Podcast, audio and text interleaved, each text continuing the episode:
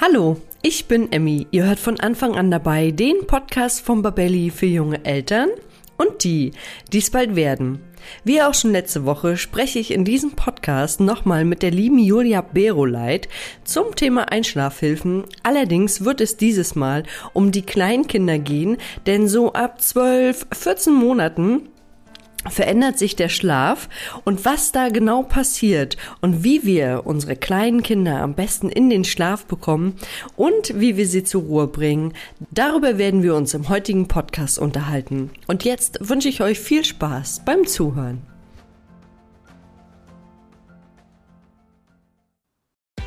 Ein ganz kurzer Einstieg in ein etwas ernsteres, aber ein unglaublich wichtiges Thema.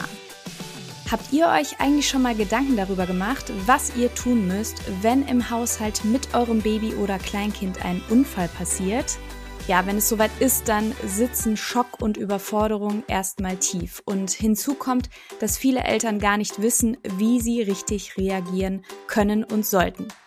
Und gerade das Thema Verschlucken ist ja im ersten Babyjahr ein extrem großes Thema. Hättet ihr zum Beispiel gewusst, dass 10% aller Todesfälle bei Notfällen hätten verhindert werden können, wenn rechtzeitig die richtige erste Hilfe geleistet worden wäre? Das ist eine ziemlich hohe Prozentzahl. Wir von Babelli empfehlen deshalb allen Eltern die Teilnahme an einem Erste-Hilfe-Kurs, der auf Babys und Kinder spezialisiert ist. Und einen solchen Kurs bieten wir bei Babelli als Online-Videokurs an. Ihr könnt unseren Kurs gemeinsam absolvieren, wo und wann es für euch passt und ihr lernt in diesem Kurs wirklich alles, was in Bezug auf die Erste Hilfe am Baby und Kind wichtig zu wissen ist. Unser Kurs wurde von zwei Kinderärzten erstellt, die sicherstellen, dass das vermittelte Wissen an euch vor allem korrekt, konkret und auch aktuell ist. Wenn ihr euch also bestmöglich auf Haushaltsunfälle des Babys oder Kleinkinds vorbereiten wollt, seid ihr hier genau richtig. Mit unserem Gutscheincode Podcast30 bekommt ihr ganze 30 Euro Rabatt auf den Kurs. Ihr könnt den Gutschein entweder in der Babelli-App oder auch unter kurse.babelli.de direkt einlösen. Ihr findet den Gutscheincode und den Link zum Kurs auch nochmal in den Show Notes zur heutigen Podcast-Folge. Ja, und ich danke euch für die Aufmerksamkeit für dieses so wichtige Thema und wünsche euch jetzt weiterhin ganz viel Freude beim Anhören der heutigen Podcast-Folge.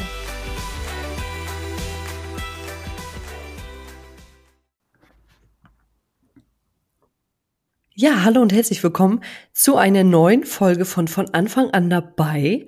Und heute spreche ich nochmal mit der lieben Julia Beroleit. Hallo Julia. Hallo Emmy. Wir haben ja letzte Woche schon einen gemeinsamen Podcast gemacht zum Thema Einschlafhilfen für Neugeborene und Babys. Und weil das Thema gar kein Ende nimmt und die Kinder natürlich auch größer werden und sich der Schlaf verändert, wollen wir heute nochmal über Einschlafhilfen für Kleinkinder sprechen und für alle die Zuhörenden, die den letzten Podcast vielleicht verpasst haben oder sich noch nicht anhören konnten, würde ich dich bitten, dass du dich unseren Zuhörenden einmal vorstellst. Sehr gerne. Ja, hallo, ich bin Julia Beroleit. Ähm, ich wohne und lebe in Berlin mit meinem Mann und meinem Sohn. Und ich bin seit knapp sieben Jahren Schlafcoach, Schlafberater für Babys und Kleinkinder. Ähm, das geht von den ersten Wochen, der Alter der Kinder bis zu vier, fünf Jahre, wobei meine die hauptsächliche Alter der Kinder sind so vier Monate bis ungefähr zwei, zweieinhalb Jahre. Und wir haben uns ja letztes Mal über die Babyschlafzeit unterhalten und im Nachgang hattest du gesagt, ah, ich hätte gern noch was gesagt zum Thema Schreibaby und deshalb würde ich dich jetzt bitten, dass du die Ergänzung nochmal nachführst, beziehungsweise jetzt nochmal erzählst, äh, was du, äh, wo du sagst, das ist dir ganz wichtig, dass die Zuhörenden das noch mitbekommen. Ja, vielen Dank, Emmy. Ja, ich habe zu allem immer natürlich ganz viel zu sagen und das Thema Schlaf ist ja mein absolutes Herzensthema. Aber ja, genau, ich hätte da, habe im Anschluss noch mal eine Ergänzung gehabt. Und zwar ging es mir im Prinzip darum, dass gerade in den ersten ähm, drei Monaten äh, ich viele Eltern in meinen Beratungen habe, die mir äh, im Nachhinein tatsächlich auch dann vielleicht schon im Kleinkindalter, also ich habe ja viele Kinder so zwischen eins und zweieinhalb, sagen, oder das ist immer das, was ich viel höre, mein Kind hat von Anfang an nicht gut geschlafen, es ließ sich von Anfang an nicht ablegen, es war sehr unruhig, es hat sehr, sehr viel geschrien. Oder es hat viel geschrien, aber es war kein Schreibaby. Es gibt ja bei Schreibabys ähm, kursiert so eine Dreierregel, das heißt sowas wie drei Stunden am Tag, äh, drei Tage in der Woche und drei Wochen lang, also irgendeine so Art Dreierregel. Die würde ich gerne entkräften und dass die Eltern sich nicht auf diese Dreierregel unbedingt dieses drei Stunden am Tag nehmen. Ein Kind hat vielleicht nur zwei Stunden geschrien oder vielleicht äh, eine Stunde. Letztendlich ist das egal für meine Begriffe. Auch da geht es wieder darum, mh, hm, was sind die persönlichen Belastungsgrenzen der Eltern. Und wenn ich ein Kind habe, das vielleicht viel schreit. Oder ich habe manchmal auch eben Eltern, die sagen, mein Kind schreit besonders. Und andere sagen mir, ja, na klar, jedes Baby schreit, so in so einem, in, ne, oder ja, ist doch klar. Und sagen die Eltern mir aber, das war anders. Es war ganz besonders und es hat mir keiner geglaubt. Und da möchte ich bitte an die Intuition der Eltern appellieren und sagen, wenn ihr findet, euer Kind schreit viel und das ist anders und ihr fühlt euch nicht wohl oder ihr fühlt euch überfordert oder ihr würdet gerne mit jemandem reden, dann würde ich euch bitten, dann äh, macht das. Entweder einmal mit dem Kinderarzt, einmal mit, es gibt Regulations- oder Schreibaby-Sprechstunden, wobei dieses Wort Schreibaby mag ich auch nicht. Es gibt Babys, die eben viel schreien und da ist es erstmal egal, sozusagen von der Quantität wie viel, sondern es geht eher darum, eben um die Belastungsgrenzen. Oder auch eben Berater wie mich beispielsweise, die sich da mit den, dann mit den Eltern auch ähm, einmal beraten können, die können das einmal loswerden, wir können das besprechen. Und dass man da eben sich auch früh Hilfe holt. Und das wäre auch mein Tipp, eigentlich, man kann sich nie früh genug Hilfe holen. Und ähm, das ist gerade beim Thema Schlafen, es wird kontrovers behandelt. Es, es, gibt aber mittlerweile wirklich auch ganz tolle, also gerade in meinem Netzwerk und ich selber, wir sind sehr liebevoll, sehr bedürfnisorientiert. Wir hören zu, wir machen alles, wir gehen in einen ganz individuellen Prozess und da kann man sich ganz früh ähm, ganz toll Hilfe holen und äh, muss nicht ausharren. Und nicht seine Akkus leer laufen lassen. Das wäre mir erstmal ganz wichtig, weil es auch später bei vielen Babys, die gerade von Anfang an vielleicht nicht gut geschlafen haben ähm, oder auch viel geweint haben, da schleichen sich tatsächlich manchmal so ähm, Einschlafhilfen oder so, ja, der Schlaf wird nicht unbedingt besser, obwohl das natürlich die Hoffnung ist von vielen. Ja, das ist so ein bisschen wie Eltern oder wer wir Menschen sind ja, die Hoffnung stirbt zuletzt. Das heißt immer, wir sagen immer, oh, ein, Schla ein Tag guter Schlaf, es wird jetzt besser und es wird besser. Und bei manchen ist es auch so, aber bei manchen tatsächlich nicht. Und da würde ich immer sagen, bevor liebe Eltern, die Akkus leer sind und wir keine Ressourcen mehr übrig haben, um tatsächlich vielleicht wirklich dann nochmal in eine Veränderung zu gehen, holt euch früher Hilfe und äh, lasst euch vielleicht beraten. Und das muss ja auch immer gar nicht ein riesiger Prozess sein. Manchmal reicht einfach nur ein kleines Gespräch, sogar manchmal eben, wie gesagt, mit mir ein, ein kurzes 20-minütiges Gespräch, um zu überlegen, ist es sinnvoll, eine Beratung zu machen oder nicht. Da muss man sich nicht gleich dann verpflichten, sondern es ist einfach nur für einen selber einfach eine gute Entscheidungshilfe. Ja, das denke ich auch. Und dass dir das Thema Schlaf so am Herzen liegt, das haben wir ja auch letzte Woche schon gehört. Du bist ja wirklich eine wahre Schlafexpertin und heute soll es ja um die äh, Kleinkinder gehen, denn äh, gerade bei den Kleinkindern kann ich mich noch äh, erinnern, zumindest bei meinen beiden war das so, dass zum Beispiel meine Tochter immer in so einem Bücherwulst eingeschlafen ist. Da war sie so anderthalb, zwei, da ist sie in so ein also wirklich Massen von Büchern eingeschlafen, die sie sich dann immer angeguckt hat. Äh, ob das überhaupt so äh, gut ist und äh, ob das äh, gute Einschlafhilfen sind, darüber wollen wir mal heute sprechen. Und als erstes möchte ich mit dir über den Kleinkindschlaf sprechen, weil wir haben ja letzte Woche schon gesagt, der Schlaf verändert sich immer wieder bei den, bei den Babys und natürlich auch, wenn sie dann zu Kleinkindern werden so mit zwölf Monaten, zwölf, 14 Monaten. Und welche Unterschiede gibt es denn jetzt zum Babyschlaf? Ja, sehr gerne. Also genau, wir haben ja also gerade in dem ersten Jahr, um das nochmal einmal kurz äh, sozusagen Revue passieren zu lassen, wir haben ja im ersten Jahr eigentlich die größten Veränderungen im, im Schlaf, nämlich äh, gerade so Tag-Nacht-Rhythmus, dann die Schläfchen, die wechseln sich dann. Also Tagschlaf ist ja ein wichtiger, eine wichtige, extrem wichtige Komponente für mich, die ich, die ich mir immer in der Beratung als erstes anschaue. Wie schläft ein Kind? Und das ist ja dann Das ist ja tatsächlich ein bisschen gestaffelt. So die ersten äh, bis sechs Monate sind es meistens so vier Schläfchen, dann werden es drei Schläfchen, dann werden es so mit zehn Monaten zwei Schläfchen. Und dann irgendwann zwischen dem 14. und dem 18. Lebensmonat stellen die Kinder um dann auf einen, diesen berühmten Mittagsschlaf, der dann in der Regel so bis zweieinhalb, drei Jahre, manchmal aber auch bis vier Jahre anhält. Also da ist tatsächlich erstmal in dem ersten Jahr natürlich die größte Veränderung und die, die meisten Änderungen auch in diesem ganzen Entwicklungs, ähm, Entwicklungsbereich, Entwicklungssprünge, Zahn, Beikost etc. Also das erste Jahr ist sowieso das Spannendste, sag ich mal, was das äh, Schlafen angeht. Ähm, und dann ist es äh, tatsächlich so genau, also so mit ähm, 12, 14 Monaten, ja, würde ich auch sagen, wäre so dieser Sprung ähm, zum Kleinkind. Die meisten Kinder ja haben können dann, fangen dann zum Beispiel an zu laufen. Sie werden immer selbstständiger. Sie haben Zähne, sie essen, sie sind einfach, ja, so das, was man sagt, okay, das ist jetzt ein Kleinkind. Ähm, und hat auch wirklich schon, also die meisten Kinder sind da ja schon sehr, sehr, ähm, ja, sehr selbstständig äh, und sind eben richtige Kinder im Gegensatz zu den Babys, denen man vielleicht bei vielen Dingen noch helfen muss. Und ich habe in meinen Beratungen jetzt gerade äh, ganz viele Kinder, die so mit 14 Monaten, das ist für mich so ein Stichmonat, ähm, das ist vielleicht für Eltern auch ganz interessant.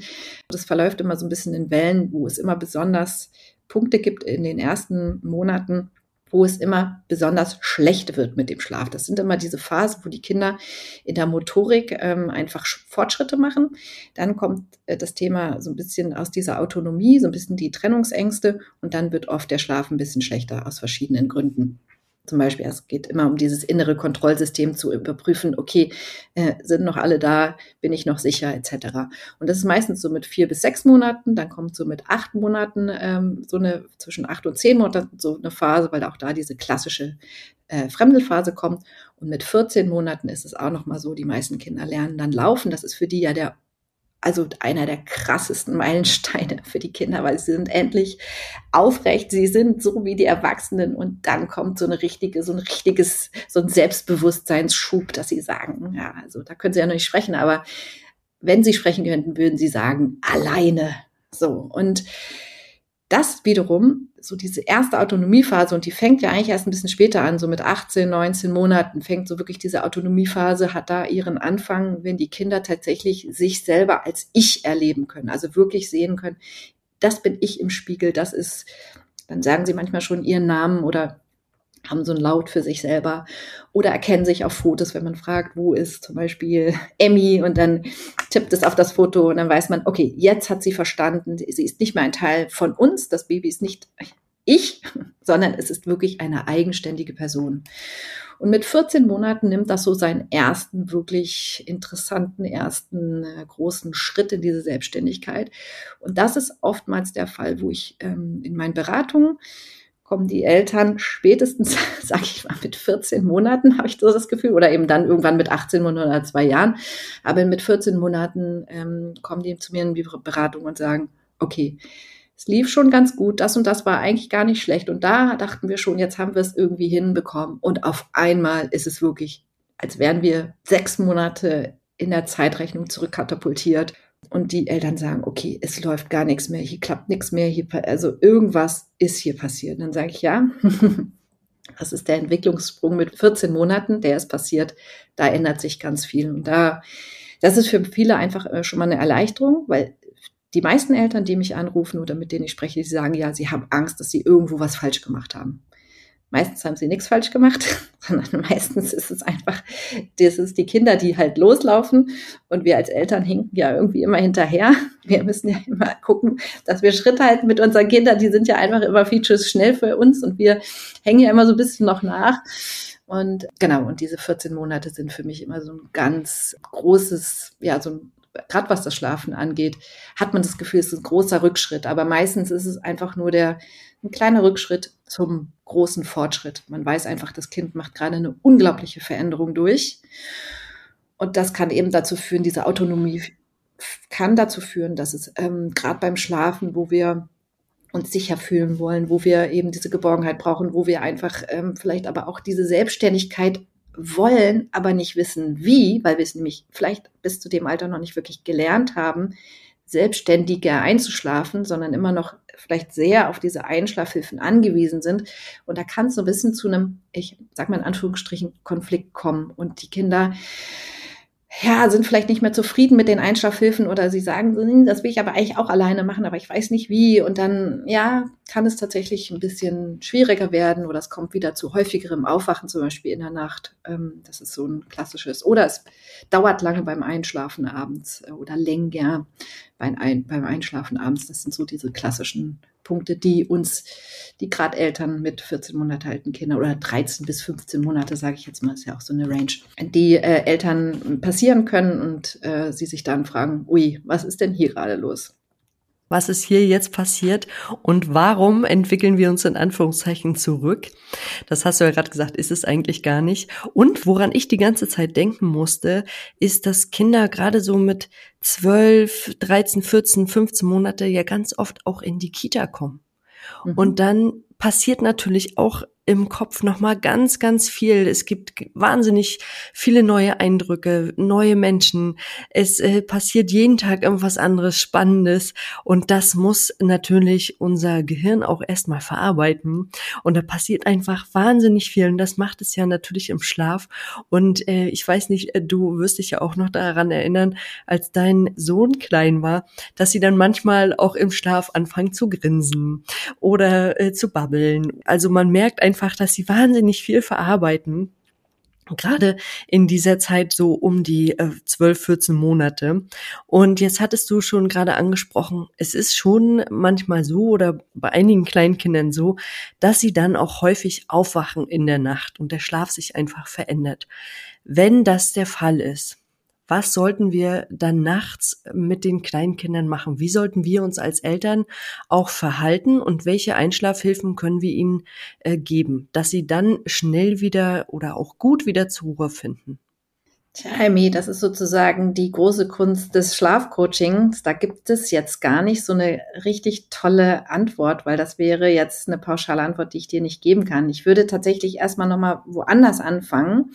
Ähm, und zwar ist es erstmal wichtig, dass sozusagen genau zwischen 14 und 18 Monaten, zwei Jahren, beginnt dann diese richtige Autonomiephase. Und wichtig ist da einfach zu wissen, ähm, die Kinder werden unabhängiger, sie wollen selber Entscheidungen treffen, sie können einfach oder sie wollen unbedingt ähm, diese Entscheidungen treffen. Und du hattest eben ja auch gesagt, genau, bei vielen ähm, ist dann das Thema Kindergarten, Kita, Tagesmutter. Und äh, was da für, für mich tatsächlich oftmals eben auch das Teil meiner Beratung ist, ist, dass zum Beispiel ähm, es in, in diesen, ähm, genau, in der Betreuung ja oftmals eben nur noch ein Mittagsschlaf stattfindet und das für viele Kinder ab dem Alter noch nicht wirklich möglich ist. Also das ist auch ganz oft etwas, worüber ich mit den Eltern dann spreche. Wie kann man dieses entwicklungsbedingt bräuchten sie noch zwei Schläfchen, eigentlich einen am späten Vormittag und eigentlich einen am Nachmittag. Die Kinder wachsen da in der Regel rein, sage ich da immer. Das ist sozusagen das eine Thema. Und ähm, das dann je nachdem, also manchmal durch die, ähm, durch die Strukturen, die es dann gibt und die Kinder finden das aufregend und äh, alles dann, die kommen dann sogar ganz gut zurecht, ähm, dass sie eigentlich eine längere Fachphase haben, als es altersbedingt für sie möglich ist, sage ich mal, ohne irgendwie so müde zu werden und irgendwie ja eigentlich einzuschlafen oder zusammenzuklappen oder eben zu überreizen und zu übermüden. Hm, das ist die eine Sache. In der Regel klappt das eigentlich ganz gut mit den Kindern, dass sie eben das dann schaffen.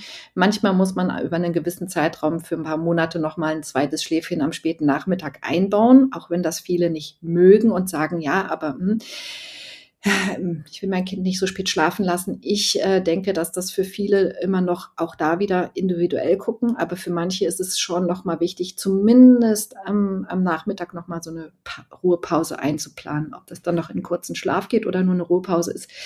Für mich ist nämlich das größte Thema immer das Thema Übermüdung, egal ob das jetzt ein Säugling, ein Baby oder ein Kleinkind ist. Ich habe sehr, sehr viel mit Übermüdung zu tun. Äh, das heißt, ähm, übermüdete Kinder, die entweder am Tag nicht genug schlafen, äh, über, dann über den Tag ähm, überreizen, übermüdet werden, chronisch übermüdet sind. Und dann letztendlich ist das oft auch der Punkt, wenn wir beim Thema Einschlafhilfen sind. Übermüdete Kinder brauchen mehr Einschlafhilfen. Das ist wirklich eine Regel, die wir ähm, haben. Und übermüdete Kinder brauchen mehr Einschlafhilfen, stärkere Einschlafhilfen in der Regel. Und auch brauchen diese dann oftmals auch in der Nacht und manchmal sind auch die Nächte schlechter, wenn das Kind sozusagen übermüdet ist. Und deswegen ist es ganz wichtig, dass man ähm, auch gerade schaut, vielleicht eben bei den Kindern, wenn die nur noch diesen einen Mittagsschlaf machen, also wir wissen ja, wie viel sie da in der Kita ähm, erleben, wie viel, was du meintest, wie viel Neues kommt. Die müssen sich da an Regeln halten. Sie müssen äh, soziale, sozialen Umgang mit anderen lernen. Die Kinder in dem Alter sind wahnsinnig empathisch. Das heißt, ein anderes Kind weint und die Kinder können nicht, weine ich jetzt mit, das betrifft mich, bin ich das jetzt, bin ich jetzt traurig oder ist, die können das noch gar nicht so richtig einordnen, ja, weil die so wahnsinnig empathisch sind. Und das nehmen sie dann, wie du gesagt hast, alles mit in die Nacht und müssen in der Nacht im Prinzip, ja, das alles verarbeiten und, ähm, Deswegen kann man eigentlich auch davon sprechen, dass ähm, gerade Kleinkinder, also Babys auch schon, aber gerade Kleinkinder, weil die natürlich auch schon so mobil und motorisch sind, einen sehr aktiven Schlaf haben und die sind teilweise wie wach. Also die drehen sich, die krabbeln, die, die schreien auf, die, die plappern, die babbeln, die weinen. Die sind eigentlich sozusagen, man denkt, sie sind wach. Meistens schlafen sie aber, aber dadurch kann es eben passieren, dass wir als Eltern natürlich davon aufwachen, vor allem wenn wir eben Familienbett haben oder Co-Sleeping machen, dass wir natürlich von unserem sehr, sehr aktiven Kleinkind geweckt werden oder wach werden natürlich, weil die sind ja auch mittlerweile größer und nicht mehr die kleinen zarten Babys, sondern, naja, eben richtige Kleinkinder. Und da kann das halt sehr intensiv werden. Und da muss man einfach schauen. Also man kann oftmals gar nicht so also ich muss sagen, gegen ein aktives, aktiv schlafendes Kleinkind, das kann man nicht, das geht manchmal nicht. Man kann nicht sagen, ich will, dass das ruhiger schläft, damit ich besser schlafe. Da muss man so ein bisschen differenzieren. Also klar, man kann schauen, jede Stunde aufwachen ist vielleicht auch mit dann auch für ein Kleinkind tatsächlich zu viel. Also wenn das Kind, wenn das Kleinkind tatsächlich so eine so ein Schlafverhalten hat wie ein Säugling, alle ein bis zwei Stunden aufwachen, intensive Einschlafhilfe brauchen, dann wirkt sich das auch tatsächlich so ein bisschen auf die Schlafqualität dann aus. Das heißt, auch man merkt dann so, also ein Baby kann das natürlich irgendwie aushalten, sage ich mal in Anführungsstrichen, weil es eben auch dieses Aufwachen noch besser äh, verarbeiten kann, weil es auch am Tag natürlich noch mehr schläft. Aber wenn ein Kleinkind nur noch einen Mittagsschlaf hat und in der Nacht dann ähm, nicht gut schläft, dann wirkt sich das dann auch auf die auf den Tag aus und dann kann man schnell in so eine Übermüdungsschleife reingeraten. Und das ist dann eher was, was ich mir in der Beratung anschaue, ist, ist Übermüdung ein Faktor? Und das kann dann auch der Punkt sein, dass ich dann erstmal mit den Eltern immer an der Struktur und an diesem Übermüdungsthema arbeite, bevor ich jetzt anfange, das Verhalten, mein Verhalten oder das Verhalten der Kinder in der Nacht zu verändern. Ja, weil wichtig ist immer erstmal, dass wir in einen ja, strukturierten Tag, wo es eben genug Schlaf, wo es keine Übermüdung gibt, damit es auch abends zum Beispiel eben, damit ich kein übermüdetes Kind äh, in den Schlaf begleiten muss, äh, weil wie gesagt, es wird dann schwieriger und wirkt sich auf die Nacht aus. Und ich sollte dann erstmal schauen, ähm, genau, wie kann ich die Übermüdung vermeiden? Nämlich zum Beispiel vielleicht nochmal durch eine Verlängerung des Mittagsschlafs. Auch da gibt es ein paar Ideen für die Kita. Manchmal ist es auch einfach nur die Gewohnheit, dass die Kinder sich dran gewöhnen müssen, eben woanders zu schlafen. Und manchmal hilft eben noch so eine Ruhepause, dass ich einfach einen besseren, entspannteren Nachmittag habe, wo die Kinder nicht überreizt sind. Und das hat dann im Endeffekt auch vielleicht Einfluss auf die Nacht. Mm, das heißt, ich fange eh selten in meinen Beratungen in der Nacht an, was zu ändern, sondern schaue mir immer erstmal die Faktoren ein. Übermüdung, Tagesstrukturen, Abendroutine, Abendritual zur richtigen Zeit, also Timing, Einschlaffenster und Einschlafgewohnheiten. Und da kommt eben auch das Thema selbstständige Einschlafen, hilft in der Regel dann auch gerade bei Kleinkindern für einen besseren Schlaf äh, in der Nacht. Selbstständig im Sinne von, dass sie schon alleine irgendwo liegen oder dass um alleine geht es in dem Falle gar nicht. Selbstständiger Einschlafen, ist auch wieder relativ grob gefasst, bedeutet erstmal, dass ähm, auch da geht es wieder um Einschlafhilfen. Es gibt Kinder, die zum Beispiel in dem Alter noch gestillt werden, was für, also es gab viele Stillkinder noch ähm, im zweiten Lebensjahr, also zwischen eins und zwei und zweieinhalb. Es gibt gestillte Kinder, die schlafen trotzdem gut danach. Es gibt gestillte Kinder, die wachen alle Stunde auf und wollen gestillt werden. So, das könnte zum Beispiel was sein, wo man, man sagt, naja, Da müsste man besprechen, ist das Einschlafstillen zum Beispiel an der Stelle noch äh, eine gute Einschlafhilfe? Da, an der Stelle könnte man drüber sprechen. Auch da würde ich per, per se sagen, nicht aufhören, sondern erstmal gucken. Es geht auch nicht, ich bin zum Beispiel in meinen Beratungen, sage ich nicht, ja klar, abstillen. Nee, gar nicht, sondern wir schauen einfach mal, gibt es eine Alternative zum zum Stillen beispielsweise? Oder gibt es eine Alternative zum Tragen? Auch das ist immer im zweiten Lebensjahr noch eine beliebte Einschlafhilfe natürlich. Trage oder Ball, also die, diese Einschlafhilfen. Selbstständiger Einschlafen bedeutet immer noch in Begleitung. Also um alleine geht es mir überhaupt nicht. Es geht darum, dass ein Kind vielleicht neben den Eltern auch im Körperkontakt liegend in, sein, in seinem oder im Familienbett einschläft. So.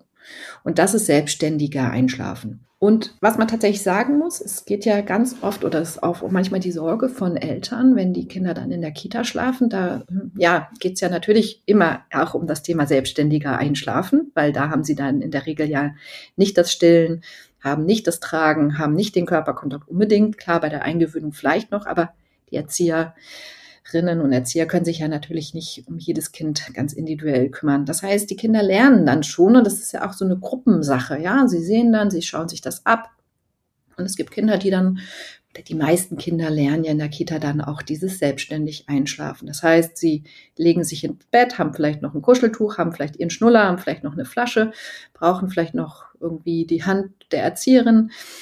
Aber das ist für mich selbstständiger Einschlafen. So für mich ist es immer ein guter Punkt. Also wenn ich zum Beispiel, das deswegen frage ich zum Beispiel immer ab, wie schläft das Kind in der Betreuung? Und dann erzählen die Eltern so, ja, da ist das überhaupt kein Problem, da macht das Kind das und das und das und da ist es irgendwie total einfach. Und dann ist es immer schon total gut. Da sage ich so, super, das ist doch total schön. Und zu Hause ist es eben noch nicht so. Aber wenn wir wissen, hey, unser Kind kann das da, dann ist es doch schon mal total cool. Dann können wir uns immer noch überlegen, nehmen wir uns das jetzt auch und, und schauen wir mal, wo können wir vielleicht auch zu Hause unsere Einschlafhilfen ein bisschen ändern. Also vielleicht vom Tragen eben nicht mehr ins Tragen, sondern eben ins Liegen und vom Einschlafstillen vielleicht nicht mehr gibt es da dann vielleicht auch die Möglichkeit, äh, ne, ist dann auch immer so dieses, wer bringt das Kind ins Bett? Ist es dann ausschließlich die Mutter?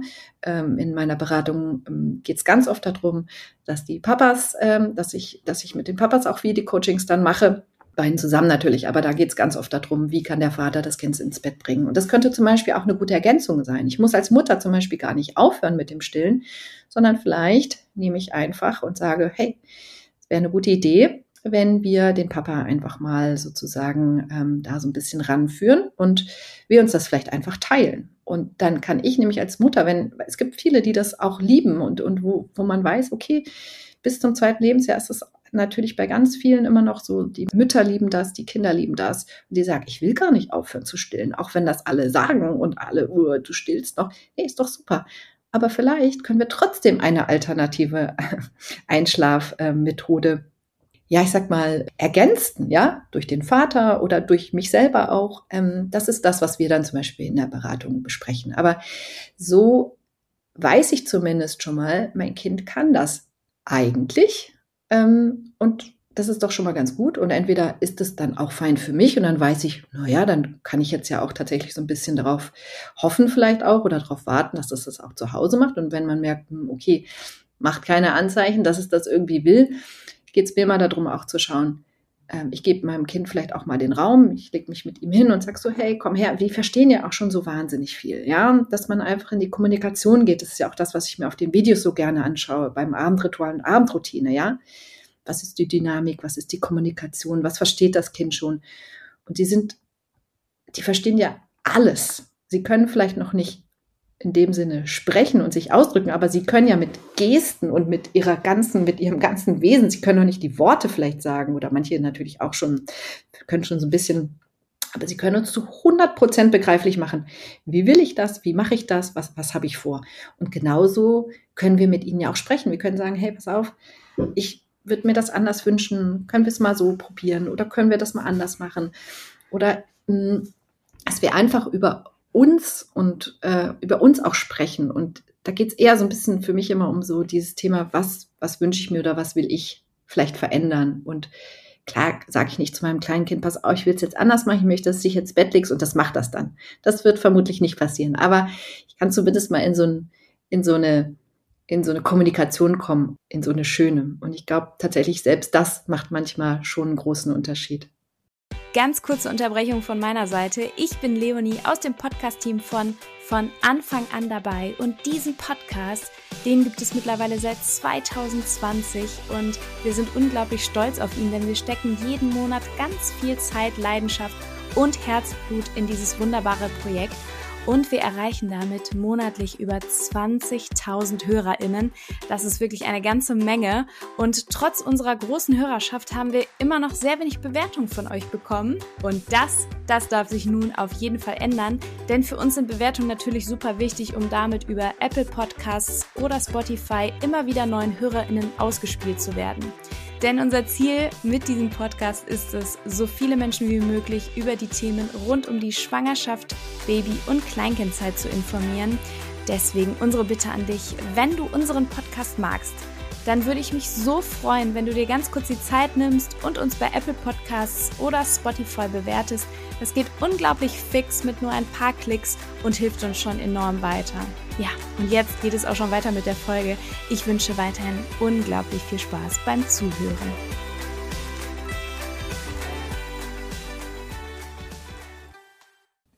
Ja, das ist auf jeden Fall eine sehr, sehr schöne Idee.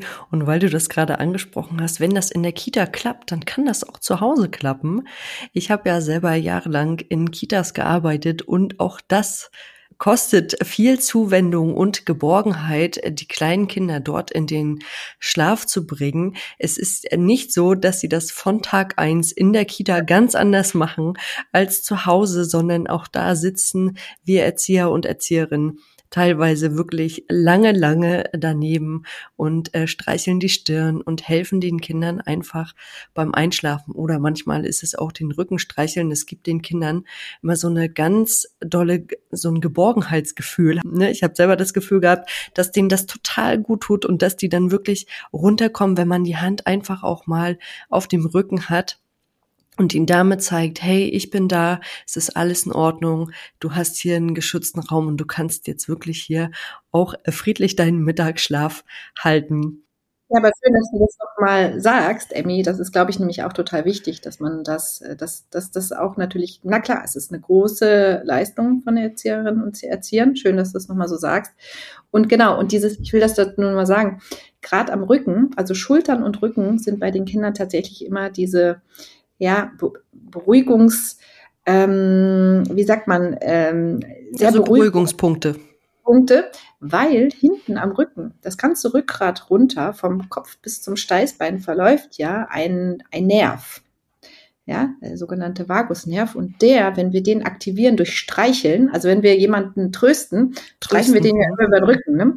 Ja. Und das ist dieser, dieser Nerv, der sozusagen für die Beruhigung äh, gut ist und äh, der sozusagen die Beruhigung aktiviert. Deswegen äh, klappt das tatsächlich oft ganz gut oder das machen wir ganz intuitiv. Genau, und ich wollte einfach an dieser Stelle nur noch mal sagen, nicht, dass die Eltern manchmal denken, ah, in der Kita klappt das so einfach und hier zu Hause klappt das nicht. Das mhm. ist auch in der Kita nicht Absolut. ad hoc, dass sie von Tag eins dort schlafen, sondern das ist auch dort, ähm, kann das schon eine längere Arbeit sein, um die Kinder aktiv in den Schlaf äh, zu begleiten. Und was mir jetzt noch gerade noch mal an den Sinn gekommen ist, weil ich das oft schon gehört habe oder auch äh, mitbekommen habe bei Freunden und Bekannten. Wie ist das mit so einer Art Konditionierung? Weil ich habe jetzt gerade daran gedacht, wenn die Kinder nachts aufwachen, gibt es ja auch manche Eltern, die dann einfach eine Schlafmelodie wieder anmachen Mhm. worauf die Kinder konditioniert sind, scheinbar. Wie siehst du das? Was denkst du darüber? Kann man Kinder über, überhaupt konditionieren zum Schlaf auf bestimmte Melodien oder äh, ja Geräusche? Wir hatten es ja letzte Woche mit dem White Noise. Geht das? Funktioniert das? Sollte man das machen? Was hältst du davon? Ja, also grundsätzlich würde ich immer erstmal, also solche Sachen wie Konditionierung, Schlaftraining, ähm, das sind für mich alles so Worte, die würde ich nicht benutzen, die mag ich nicht. Das, das hat immer sowas von, weiß ich auch nicht, Dressur. Darum geht's bei mir überhaupt nicht. Das mag ich auch überhaupt nicht und verwende diese Worte auch, auch nicht. ich würde schon sagen, es gibt sowas wie Gewohnheiten und Gewohnheiten kann man ändern, aber wie wir wissen, auch bei uns Erwachsenen, wie schwer es ist, Gewohnheiten zu ändern. Also ich habe mir neulich das Kaffeetrinken abgewöhnt. Es hat, es war sehr schmerzhaft. Es hat ein paar Tage bzw. ein paar Wochen gedauert. Und das ist ja eigentlich das Größte. Wenn ich eine Gewohnheit ändern möchte als Eltern, geht es erstmal darum, dass ich mir genau überlege, was möchte ich ändern, warum möchte ich es ändern und will ich es überhaupt ändern. Ja, weil wir als Eltern, also jetzt egal, wenn es jetzt zum Beispiel darum geht, dass ich jetzt auch, genau wie du das gesagt hast, ja, also ich habe jetzt mein Kind immer getragen, aber jetzt will ich es äh, zum Beispiel ähm, im Bett liegend einschlafen lassen, neben mir gekuschelt, streicheln. Wir müssen einfach davon ausgehen, dass so eine Gewohnheit zu ändern. Das Kind ist immer auf dem Arm eingeschlafen, jetzt äh, jetzt eben nicht mehr. Und da hast du jetzt auch gerade gesagt, und deswegen ist das so interessant, das jetzt nochmal aus deiner Sicht auch als Erzieherin zu hören, das dauert einfach ein paar Wochen, so wie die Eingewöhnung ja auch ein paar Wochen dauert. Wir schubsen unsere Kinder ja auch nicht einfach in die Kita und sagen so, tschüss, ich komme in sechs Stunden wieder, sondern es ist ja ein ganz langsamer, ganz langsamer Prozess, wo wir immer wieder einen kleinen Schritt gehen, immer wieder einen kleinen Schritt gehen. Und letztendlich ist das beim Schlafen ja auch nichts anderes. Ich gehe jeden Tag, aber ich mache es auch jeden Tag. Es ist nicht so, dass ich nach Tag drei die Eingewöhnung abbreche und sage, oh, es macht ja alles keinen Sinn hier, sondern wir gehen weiterhin dann fließen mal Tränen. Dann denken wir, oh Gott, was machen wir ja eigentlich? Mein Kind ist viel zu jung. Ich will das doch nicht machen.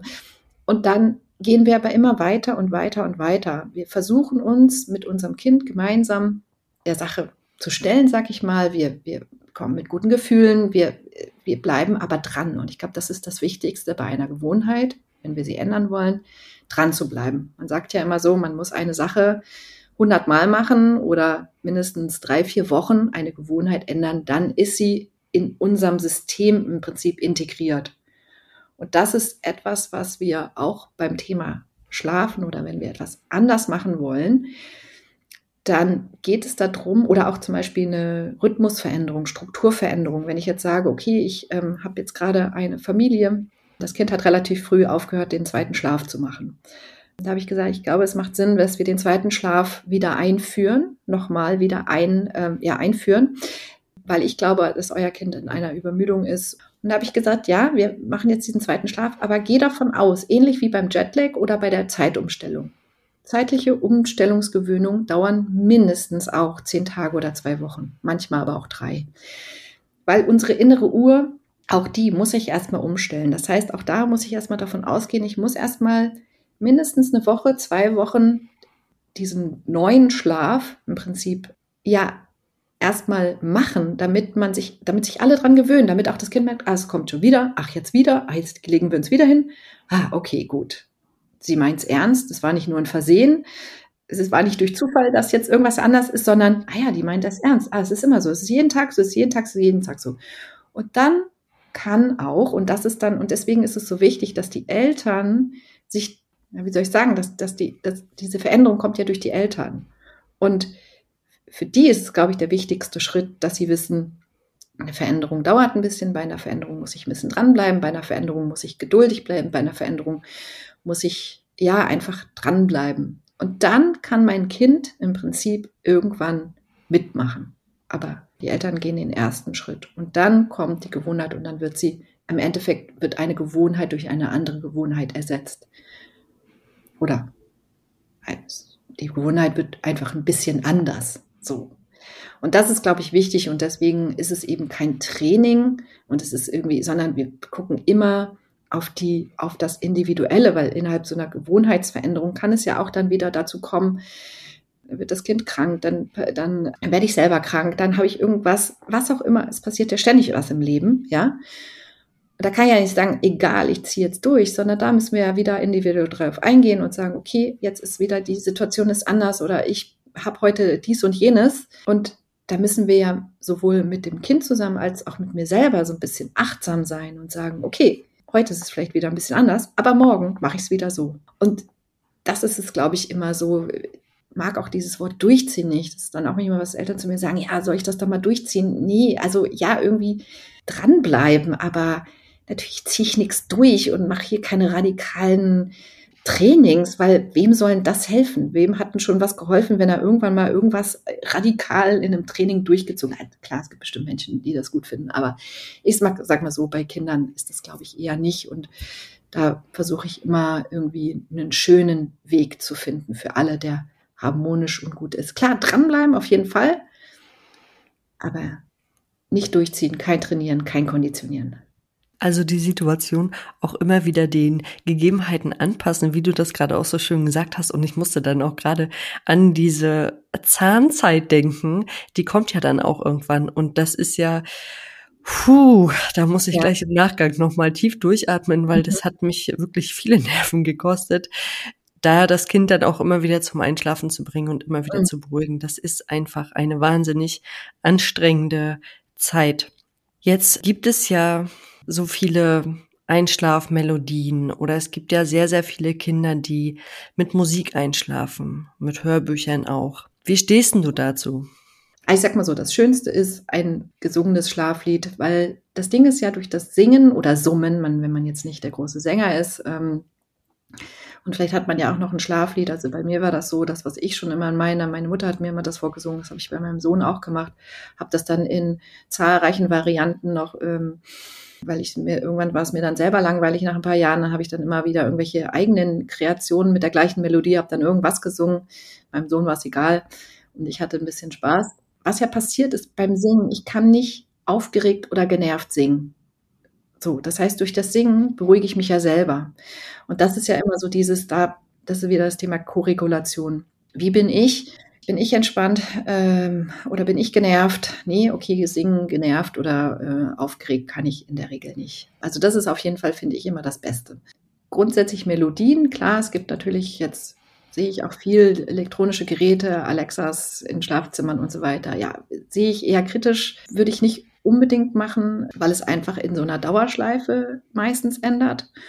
Und auch das Thema Hörspiele und Hörbücher, Stichwort Tony-Boxen und Co., halte ich auch, äh, gerade bei Kleinkindern würde ich das auf keinen Fall äh, im Schlafzimmer erlauben, weil die meisten Kinder, also gerade diese Tony-Boxen regen ja dazu an, ähm, auch zu aktivieren. Also man kennt das ja irgendwie mit dem Draufklopfen und so weiter. Das heißt, die Kinder oder nochmal schnell die Toni-Figur wechseln und so weiter.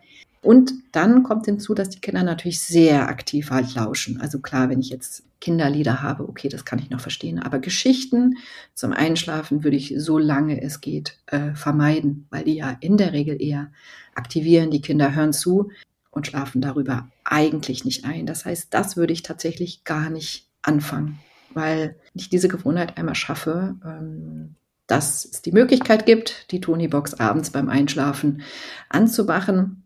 Dann ist es, also klar, vielleicht zum Einschlafritual kann man vielleicht noch mal eine Geschichte hören. Aber auch da würde ich sagen, das gesprochene Wort durch Lesen oder eine Geschichte erzählen, den Tag reflektieren. Es gibt so schöne Einschlafrituale. Da kann man eigentlich auf die ganzen Boxen, würde ich sagen, lieber verzichten. Ja, es gibt auf jeden Fall sehr, sehr schöne Einschlafrituale die man mit den Kindern äh, gemeinsam machen kann und sie dann wirklich äh, zur Ruhe bettet. Jetzt hatte ich am Anfang ja auch erwähnt, dass meine Tochter mit so anderthalb immer mit ganz vielen Büchern eingeschlafen ist, weil mhm. nach unserem Einschlafritual, wenn ich dann gesagt habe, so Mama geht jetzt raus, du gehst jetzt mal schlafen oder du, äh, du schläfst jetzt schön, ähm, hatten wir auch so ein kleines Stummerlicht an und wir hatten tatsächlich, das war ganz süß, ein, ein Igel machen lassen aus Holz, der ein Licht dahinter hatte und wenn du dran gezogen hast, kam noch eine äh, Einschlafmelodie, ich glaube sogar Lalelu. Wir hatten quasi noch diese Spieluhr und das habe ich dann einmal angemacht in der Hoffnung, dass meine kleine Tochter dann äh, einschläft, was natürlich nicht passiert ist und dann hat sie sich durch die Gitterstäbe standen draußen halt so eine Bücherbox und dann hat sie sich die immer alle reingezogen und hat mhm. sich die Bücher noch angeguckt. Ist dann mhm. aber auch tatsächlich innerhalb der nächsten weiß ich nicht, fünf bis zehn Minuten eingeschlafen, weil das natürlich dann hat es die Augen doch müde gemacht ja. und schwer. Ist das ein guter Weg oder ist das ein Weg? Es wäre eine Möglichkeit, oder dem Kind eine Einschlafhilfe zu geben also jetzt von dem, was du jetzt erzählst von deiner Tochter, würde ich sagen, super, ist doch toll. Also ist doch ein schönes Einschlafritual.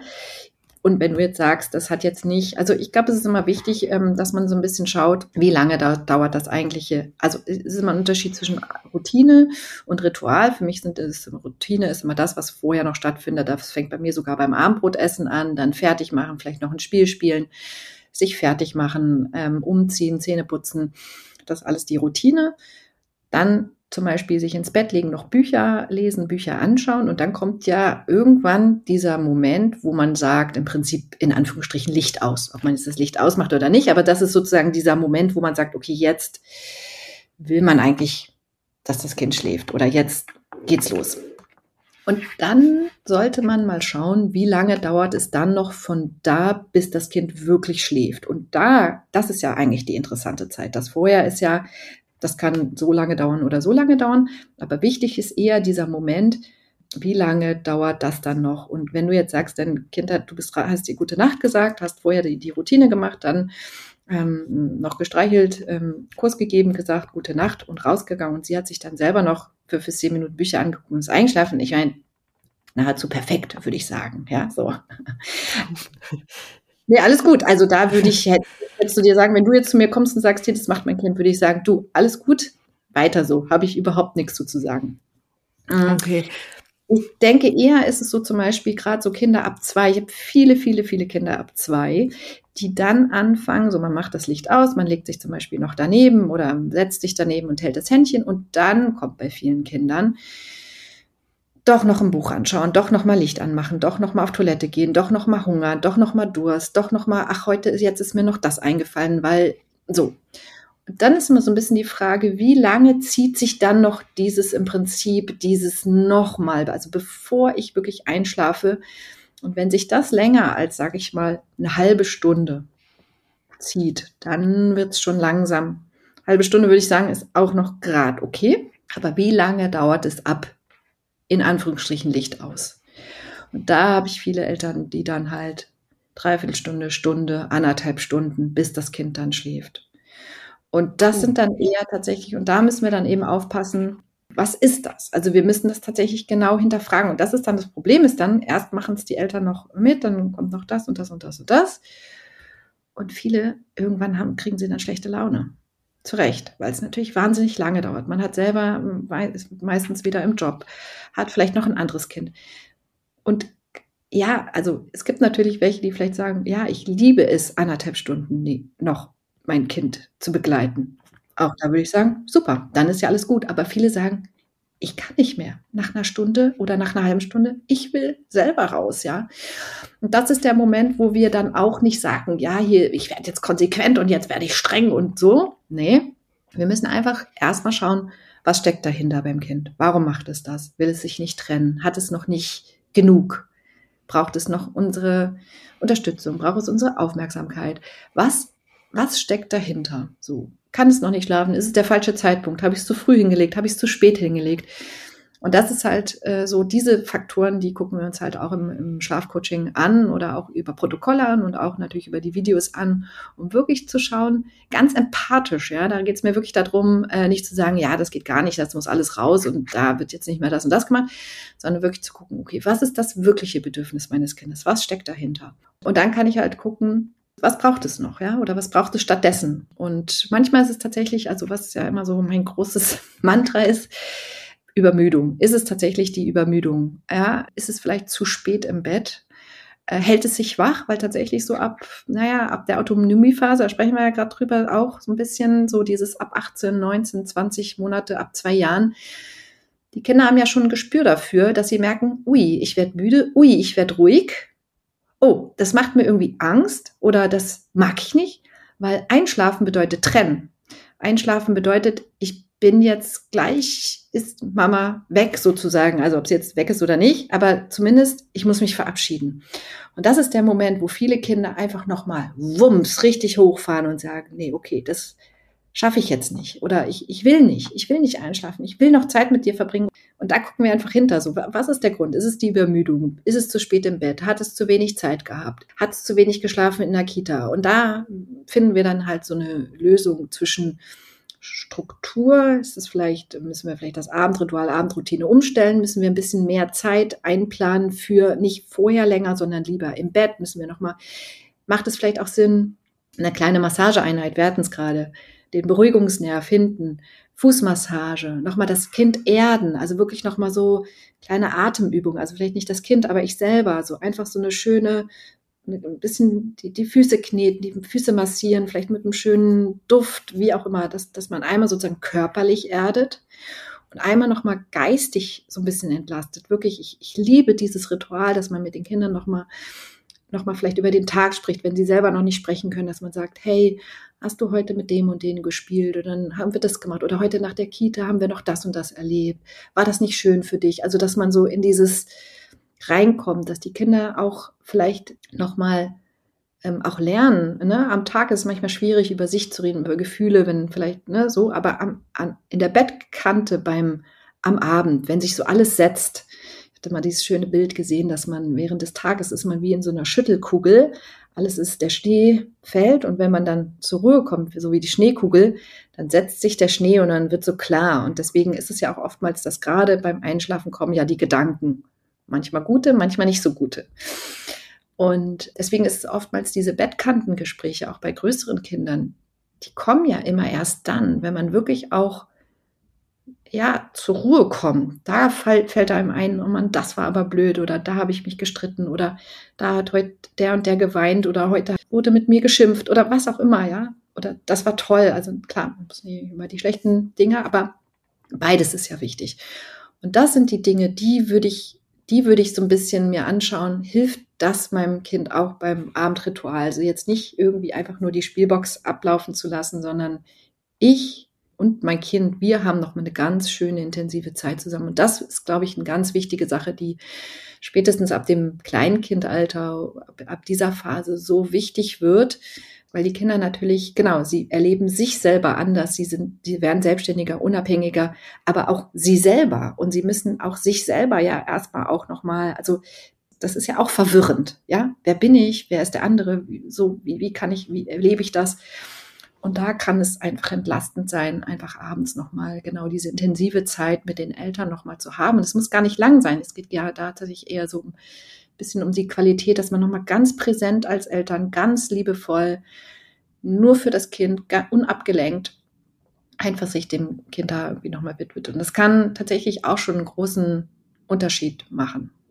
Es klingt auf jeden Fall sehr, sehr harmonisch, so eine Zeit nur noch mal mit Mama oder Papa oder auch Mama und Papa zusammen ähm, oder auch mit Partner, Partnerin, je nachdem, wer halt für das Kind da ist, dass man sich einfach wirklich noch mal fünf Minuten, zehn Minuten oder auch 20 Minuten, je nachdem, wie viel Zeit man hat und wie viele Kinder vielleicht auch noch warten, dass man sich diese Zeit nimmt und äh, wie du das auch so schön gesagt hast, diese körperliche Erdung, das klang auch wirklich mhm. ganz äh, schön, weil ich glaube, das ist für manche Kinder ganz, ganz wichtig. Und da musste ich an meinen Sohn denken, der das gar nicht so mag. Also wenn ich dem den Rücken streichel, dann lacht er immer, weil er das überall kitzlig findet.